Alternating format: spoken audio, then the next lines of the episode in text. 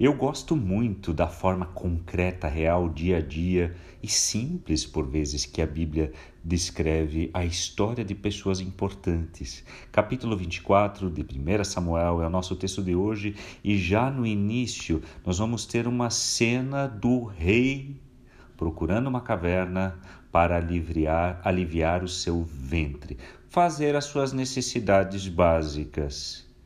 Pois bem, o início do nosso capítulo 24, ele dá sequência ao capítulo que vimos ontem, em que Saul vai perseguir os filisteus que invadiram a, a terra e por isso nesta desta forma Deus liberta Davi. E agora assim que Saul perseguiu os filisteus, ele retorna. Você percebe aqui um rei muito decidido a perseguir aquele que ameaça o seu trono. Ao longo da história você também vai perceber que não adianta irmos contra os desígnios de Deus. Deus havia agora escolhido e ungido Davi e neste momento, Davi está escondido com seus homens dentro daquela caverna. Ali ele se esconde e ali bem próximo deles está Saul. Aparece no relato bíblico aquela luta interna no coração, na consciência do próprio Davi, bem como também de alguns dos seus homens que dizem para aproveitar o momento.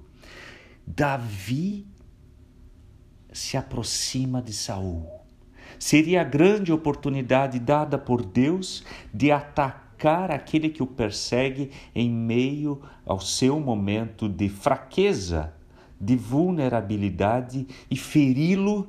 Eu achei muito interessante quando eu pesquisei a palavra vulnerabilidade, vulnerável, a sua raiz que procede do latim, vulnerare, o verbo é ferir. Por isso, um dos sinônimos para estar vulnerável é estar susceptível a um ataque alheio. E é muito interessante que é neste momento que Davi teria a oportunidade de ferir aquele que o persegue. A pergunta bem pessoal para cada um de nós que esse texto faz é: como você lida com a vulnerabilidade da pessoa que lhe persegue? Da pessoa que lhe odeia, daquele que já tentou puxar o seu tapete algumas vezes ou de forma bem concreta fez mal a você. Como você lida com esta pessoa no seu momento de fraqueza? É interessante que Davi tem a convicção e diz: O Senhor me guarde de que eu faça qualquer coisa ao meu senhor, agora se referindo a Saul, que estenda a mão contra ele, pois ele é ungido do Senhor. Apesar de Davi saber, saber que ele seria o próximo rei, ele sabe por enquanto é Saul. Não sou eu que vou tirá-lo do cargo. Isto compete apenas a Deus. O final da história eu acho muito bonita.